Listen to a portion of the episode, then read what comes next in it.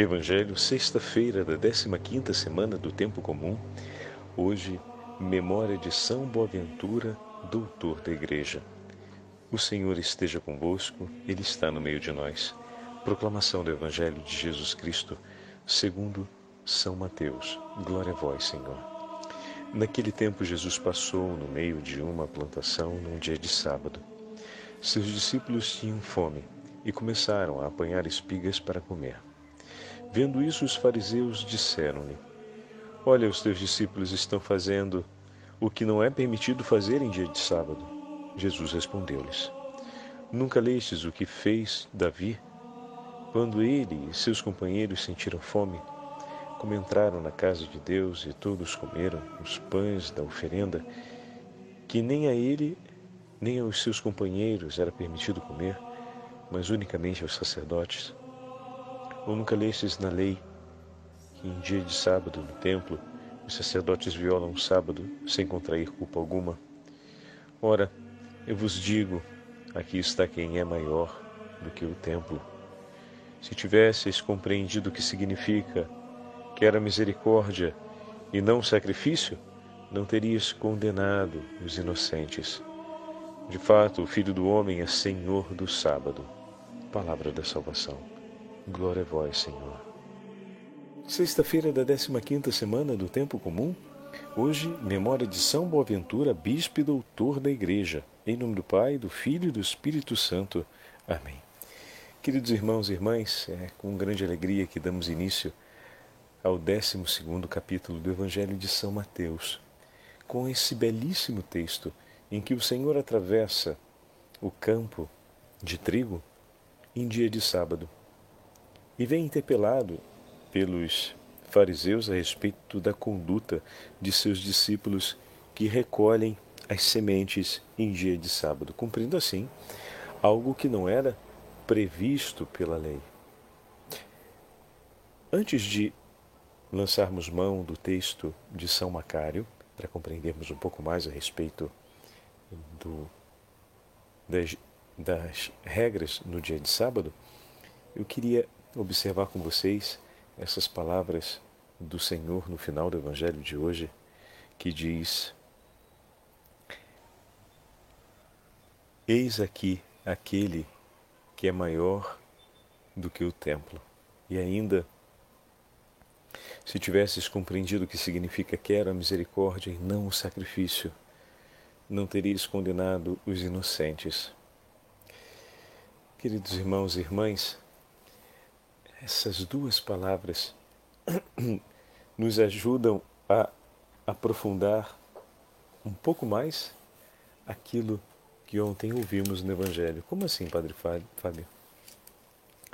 Eis aqui aquele que com misericórdia nos oferece o descanso. Eis aqui aquele que veio para nos ensinar o caminho da vida aquele que se coloca diante de nós para que nós possamos aprender dele. Esse que é maior do que o templo. Se o templo era o lugar onde, onde o povo ia, não apenas para realizar a oferta do culto, mas também para receber a instrução a respeito da lei dos profetas, porque tudo se passava em torno do templo, eis ali aquele que pode e tem, traz, oferece e deixa acessível a todos nós um ensinamento novo, profundo, único e capaz de revolucionar a nossa inteira história. Eis Jesus. Jesus se apresenta diante dessa situação, digamos assim, inoportuna, inconveniente, é, inapropriada dos fariseus, né? Mesquinha ou então chata, se a gente quiser usar uma expressão mais simples, né? Eles são chatinhos, eles estão sempre ali, mimimi, mimimi, mimimi. Mas o Senhor se aproveita dessa situação para mais uma vez falar sobre a misericórdia, para mais uma vez falar sobre o ensinamento novo que ele traz. Ele não se impacienta até as situações mais chatas mais inapropriadas, mais inadequadas, se tornam por conta da grande misericórdia do Senhor, uma ocasião oportuna para falar das coisas eternas, para, para falar da beleza do amor de Deus. E não só isso, para demonstrá-lo concretamente também, porque a forma como ele trata é diferente da forma como ele é tratado. Ele trata segundo a medida do céu, segundo a medida de Deus, e não segundo a medida que ele recebeu a partir do tratamento dos homens. Isso já seria suficiente para a gente parar e pensar bastante e dizer: poxa, como o Evangelho de hoje realmente me ajuda a, a repensar um pouco esse meu jeito impulsivo.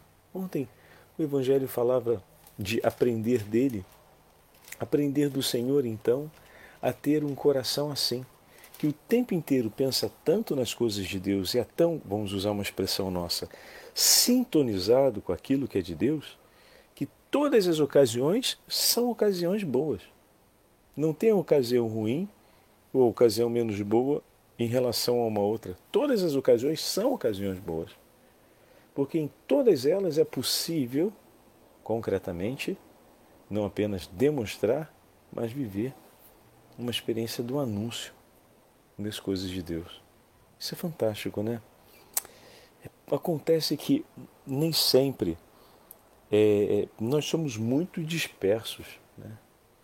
e deixamos escapar muitos momentos concretos na nossa vida. Hoje, o testemunho de São Boaventura para nós, ou seja, a parte, toda a sua experiência de vida, né, toda a sua história vocacional, ela é um grande testemunho para nós do seguimento de Jesus, desse querer aprender com Jesus, de Jesus, todo o tempo na vida, mas um em particular ele foi o grande é, escritor e biógrafo da vida de São Francisco de Assis.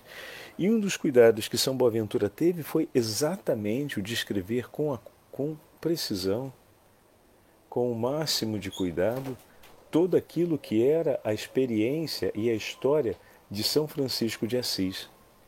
Por quê? Era possível que no tempo se perdesse, se desorientasse, se confundisse.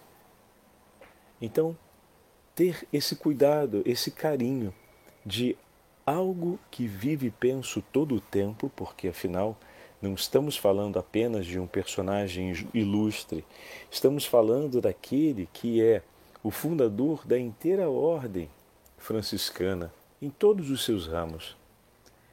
Estamos no momento em que a florescência da beleza dessa ordem, o esplendor dessa ordem, está sendo conhecido. Então, a versatilidade, ou melhor, a, as múltiplas faces da beleza de Deus estão desabrochando. O que significa dizer que estamos diante de um frade menor enamorado daquilo que desde menino conheceu. Poderíamos dizer que os seus olhos e o seu coração pensa o tempo inteiro aquilo que o Senhor, através de São Francisco, ensinou e deixou para os seus filhos espirituais. Pensa o tempo inteiro Deus. E quem pensa o tempo inteiro Deus quer conservar a beleza desse conhecimento. Tenha o cuidado para que ele não se perca, mas que ele seja sempre fresco, sempre novo, sempre autêntico. Não novo no sentido de querer criar coisas novas ou inventar. Não é nesse sentido. É como uma água que você procura deixar em um vaso de barro ou deixar. Isso estamos falando dos antigos, né? Hoje a gente tem a geladeira. Mas os antigos como faziam para deixar a água sempre leve com seu frescor? Eles tomavam a água, filtravam a água e depois os colocavam em vasos de barro e colocavam esses vasos de barro na areia, ou então enterrados na parte mais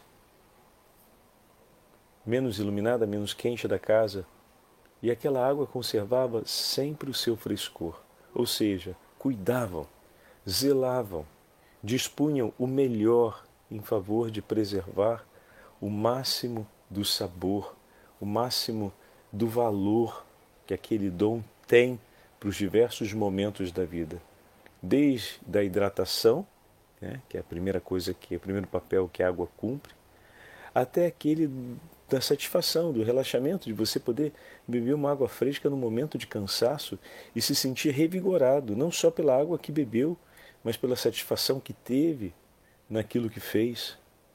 Porque mais do que uma simples hidratação, ela pôde gerar todo um momento de bem-estar.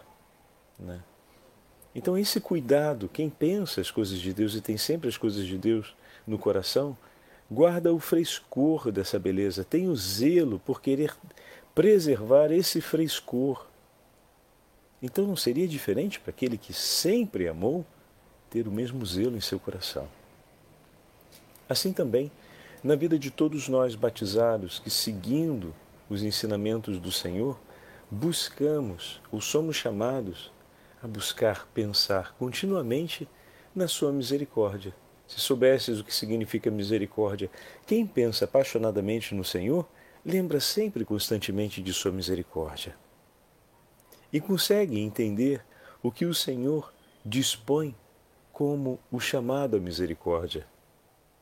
Que não significa aqui o sacrifício próprio para abandonar o pecado. Atenção! Né? Lembremos aquilo que João 23 escreveu lá atrás em, um, em seu diário, dos caminhos que levam à santidade, ou à inocência ou à penitência. E aqui a gente tem a imagem de São Luís Gonzaga, né, que nós falamos que pela inocência, se não o seguimos pela inocência, o sigamos pela penitência, porque a oração exalta essa virtude da inocência de São Luís, né, com a pureza de seu coração, um coração casto no amor a Deus, ou seja, que não se, se dividiu com nenhum outro amor na terra, mas amou sempre, sobre todas as coisas, em todos os momentos, acima de tudo, amou a Deus. Né? Esse é o coração casto, o coração virginal, né? que permaneceu sempre do seu Criador, e nunca de um outro. É, e junto com essa virtude que Deus lhe deu a graça de ter, ele acrescentou ainda a penitência, e aí na oração se fala: se não seguimos na inocência, o sigamos na penitência, no caminho de santidade. Né? Imagem tão bonita essa, tão significativa, que o Papa São João 23 vai em um de seus diários comentar, dizendo né, que o caminho que está disposto a todos nós, se o da inocência já foi perdido, é o caminho da penitência. Então, quando se fala aqui do sacrifício, não se fala do, da renúncia a esse caminho, muita atenção. A gente está falando do fato de que somente por obra da misericórdia de Deus o homem pode se salvar, mas não por uma iniciativa pessoal, não por um ato próprio de sua vontade, mas é por um ato exclusivo da vontade de Deus, único e soberano que tem o poder de consolidar a salvação do homem. E o homem adere, escolhe em Deus, com Deus, a graça da salvação. Ou seja, eu proclamo a minha fé no nome de nosso Senhor Jesus Cristo e tomo parte na unção do seu sangue precioso derramado por nós. Então, como é importante o caminho de penitência e de sacrifício para poder professarmos o nome do Senhor e permanecermos nessa profissão de fé. Por quê? Porque o nosso coração tem inclinação a tudo aquilo que é contra a inocência, ou seja, tudo aquilo que nos leva a ambição dos valores que ontem, ontem, anteontem falávamos, que são os valores mundanos. E por isso, constantemente, o Senhor vem em nosso socorro e muitas vezes vem para nos tirar de um caminho que não era aquele proposto por Ele, onde Ele tem predileção de estar, para nos levar a um caminho onde Ele tem predileção de estar, para estarmos com Ele ali e não em outro lugar alheio. Então, se existe o tempo inteiro esse chamado de conversão, é claro que o sacrifício de penitência ele vai estar presente, mas sempre, sempre sob a regência dessa consciência que a revelação nos traz de que é Cristo quem nos salva e não um homem que pode operar por suas próprias obras a graça da salvação. Se pensássemos o tempo inteiro no amor de Deus por nós, saberíamos o que significa dizer misericórdia é o que quero. Porque que outra coisa poderíamos oferecer a nossos irmãos? Que, senão a misericórdia de Deus, toda a penitência praticada pelo homem diante dos próprios pecados e para permanecer no caminho da vida, não é senão um canto de amor à misericórdia de Deus, não é senão um testemunho do triunfo da misericórdia em nossas vidas, não é senão uma aliança com essa misericórdia que foi disposta em favor da nossa salvação, não é resposta de amor ao que Deus fez por nós. Uma resposta de fidelidade, uma resposta de gratidão a isso. Então, é importante termos presente essas verdades porque são as mesmas que animaram em todas as passagens e momentos da vida de São Boaventura o seu caminho espiritual. O Senhor, quando se apresenta como Senhor do sábado, se apresenta como Senhor de toda a história, o Senhor da criação, o Senhor da nossa vida, o Senhor da nossa libertação. Uma das homilias atribuídas a São Macário, monge egipciano, é, contém essas páginas que agora eu leio para vocês. Na lei dada através de Moisés, Deus ordenava a todos que descansassem e não fizessem qualquer trabalho aos sábados. Mas isto era imagem e sombra, como escreve a carta aos Hebreus, do verdadeiro sábado que é atribuído à alma pelo Senhor. Efetivamente, a alma que foi julgada digna do verdadeiro sábado deixa de se dedicar às suas preocupações indignas e mesquinhas e descansa delas, descansa delas definitivamente, celebrando o verdadeiro sábado e gozando o verdadeiro descanso, liberta das obras das trevas e vivendo o dia da ressurreição. Então, olha aí, o verdadeiro sábado é a graça do perdão do Senhor, que não é dado uma vez para você pecar de novo, mas ela é dada uma vez como antecipação do triunfo definitivo de Cristo sobre a morte, na qual nós participaremos no dia do juízo eterno. Então, cada vez que nós vamos confessar aquela graça final da libertação definitiva e última do pecado, nos é concedida. Mas aí a gente volta a cair novamente, né? Então, o sábado ao qual faz referência é o triunfo definitivo de Cristo, é a libertação de todo o pecado e de toda a obra das trevas. Por isso essa imagem tão bonita que ele faz, né? Então, era a imagem, a sombra daquilo que Cristo veio realizar e que no dia último nós teremos a graça de participar de uma maneira perfeitíssima. Mas já participamos cada vez que recebemos os sacramentos. Só que por descuidarmos, aí volta agora ao link, que link maravilhoso. Por descuidarmos no caminho de penitência, né, já que não pela inocência, mas pela penitência, acabamos descuidando e voltamos novamente àquela distância, àquela queda, àquela situação de trevas. E aí o Senhor vem novamente, nos tira outra vez, Ele que é infinitamente bom e misericordioso, e nos restitui a graça, ou seja, antecipa novamente aquele estado de graça que será o definitivo estado de graça de todas as almas redentas é, e salvas definitivamente, redentas e, e na Jerusalém celeste. Continuando, outrora estava prescrito que até os animais privados de razão descansassem no dia de sábado. O boi não devia ser sujeito, a, sujeito ao jugo, nem o burro a transportar carga, porque os próprios animais repousavam dos trabalhos penosos que fadigavam a cada dia. Quando veio até nós, dando-nos o verdadeiro e eterno sábado, o Senhor Jesus trouxe, ele está fazendo referência à ressurreição de Cristo. O Senhor Jesus trouxe o descanso à alma que andava carregada e oprimida com o peso do pecado e que, sob coação, realizava obras injustas, porque o inimigo tenta, o inimigo arrasta nessa direção, né? por isso, sob coação cada vez que nós abraçamos né, aquilo que não é de Deus, cada vez que o inimigo ganha força e as suas palavras ou intenções ganham espaço como intenções do nosso da nossa alma, mais ligado o homem vai ficando e mais fácil de ser arrastado pelos demônios no horizonte daquelas tentações e daquelas disposições, ele se torna. Né? Por isso essas palavras de coação que fala, que se refere São Macário. Quando veio até nós, dando-nos o verdadeiro e eterno sábado, o Senhor Jesus trouxe o descanso à alma que andava carregada e oprimida com o peso do pecado e que, sob coação, realizava obras de injustiça, sujeita que estava a cruéis senhores, os demônios. Ele aliviou-a do peso intolerável das ideias vãs e miseráveis, da maldade e da perversão.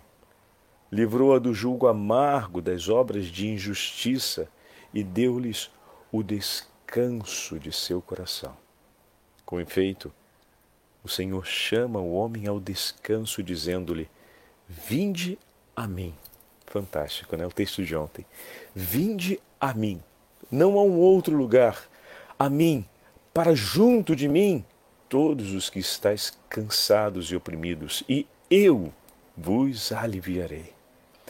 E todas as almas que confiam e se aproximam dele celebram então um sábado verdadeiro, delicioso e santo, uma festa do Espírito, numa alegria e num júbilo inexprimíveis e rendem a Deus um culto puro que lhe agrada, porque vem de um coração puro. Este é o sábado verdadeiro e santo que nos é entregue desde já por toda e para toda a eternidade. Oh, meu irmão e minha irmã, peçamos a intercessão de São Boaventura para que essas verdades também encham de alegria e renovem a fé e a esperança do nosso coração, para que todos os propósitos de bondade no pensar e querer Deus se concretizem em atos de caridade e misericórdia no nosso dia a dia. E que esse dia de hoje seja um dia marcado pelo cantar das alegrias da misericórdia de Deus que, pelo sacrifício redentor de Cristo, já nos introduziu na luz radiante do dia que não conhece as trevas. O Senhor esteja convosco, Ele está no meio de nós. Pela intercessão de São Boaventura e de todos os santos da família franciscana e pela intercessão da Beatíssima Virgem Maria, Senhora dos anjos, Rainha dos anjos, abençoe-vos o Deus Todo-Poderoso, Pai, Filho e Espírito Santo. Amém.